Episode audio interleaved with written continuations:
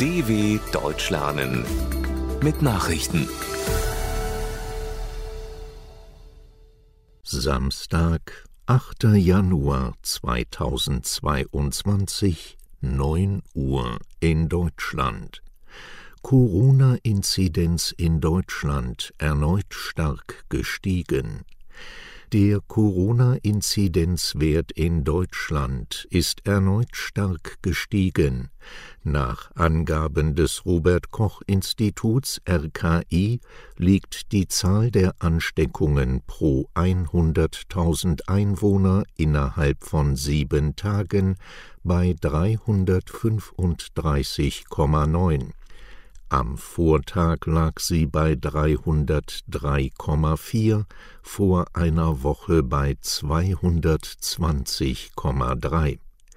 Die Gesundheitsämter meldeten dem RKI knapp 56.000 Neuinfektionen binnen eines Tages.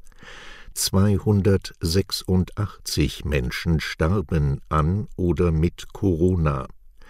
Bund und Länder hatten am Freitag wegen der Ausbreitung der Omikron-Variante verschärfte Regeln für die Gastronomie sowie verkürzte Isolations- und Quarantäneregeln für Infizierte und Kontaktpersonen beschlossen. Äthiopische Regierung lässt Oppositionelle frei. Äthiopiens Präsident Abiy Ahmed hat angekündigt, mehrere prominente Gefangene freizulassen. Dazu zählen den Angaben zufolge wichtige Mitglieder der Rebellengruppe TPLF aus der Krisenregion Tigray im Norden des Landes und Oppositionspolitiker. Einer von ihnen, der Journalist Eskinder Neger, befindet sich nach Angaben seiner Banderas-Partei bereits in Freiheit. Ziel der am Tag des äthiopisch-orthodoxen Weihnachtsfestes verkündeten Amnestie sei es, auf friedliche Weise den Weg für eine dauerhafte Lösung für die Probleme des Landes freizumachen, sagte Präsident Ahmed. Lebenslange Haft für Mörder eines schwarzen Joggers in den USA. Im US-Bundesstaat Georgia hat ein Richter drei Männer wegen des Mordes an Ahmaud Arbery zu lebenslanger Haft verurteilt. Im Februar 2020 hatten der heute 35-jährige Haupttäter und sein Vater sowie ein Nachbar den 25-jährigen Schwarzen mit Autos gejagt und dann erschossen.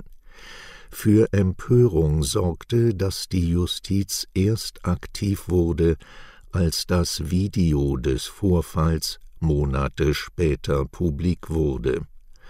Arbery's Tod führte zusammen mit dem des Afroamerikaners George Floyd bei einem Polizeieinsatz in Minneapolis zu landesweiten Antirassismusprotesten. Viele Tote durch Explosion in China nach einer Explosion in einer Verwaltungskantine in Südwestchina ist die Zahl der Todesopfer auf mindestens 16 gestiegen. Die Zahl der Verletzten gab die amtliche Agentur Xinhua mit 10 an. Inzwischen seien alle Opfer aus den Trümmern geborgen worden. Das Gebäude am Stadtrand der Metropole Chongqing wurde bei der Explosion komplett zerstört. Alle 26 Angestellten, die dort gerade zu Mittag aßen, wurden unter den Trümmern begraben. Als Ursache des Unglücks wurde ein Gasleck vermutet. Tennisstar Djokovic sitzt weiter in Quarantänehotel fest. Der serbische Tennisstar Novak Djokovic muss den dritten Tag in Folge in einem Quarantänehotel in Melbourne verbringen. Dort sind vor allem Asylbewerber untergebracht. Die Anwälte des Sportlers bereiten eine Klage gegen die Annullierung seines Visums durch Australiens Behörden wegen fehlender Corona-Impfnachweise vor. Der Impfskeptiker Djokovic will an den Mitte Januar beginnenden Australian Open teilnehmen und hatte dafür nach eigenen Angaben eine medizinische Ausnahmegenehmigung erhalten. Nun befasst sich ein Gericht mit der möglichen Abschiebung des 34-Jährigen. Serbiens Regierung hat das Vorgehen scharf verurteilt. Corona-geschwächte Bayern unterliegen gegen Mönchengladbach. Zum Auftakt der Rückrunde in der Fußball-Bundesliga hat Rekordmeister Bayern München sein Heimspiel gegen Borussia Mönchengladbach mit 1 zu 2 verloren. Den Münchnern fehlten insgesamt elf Spieler wegen Corona-Infektionen oder Verletzungen.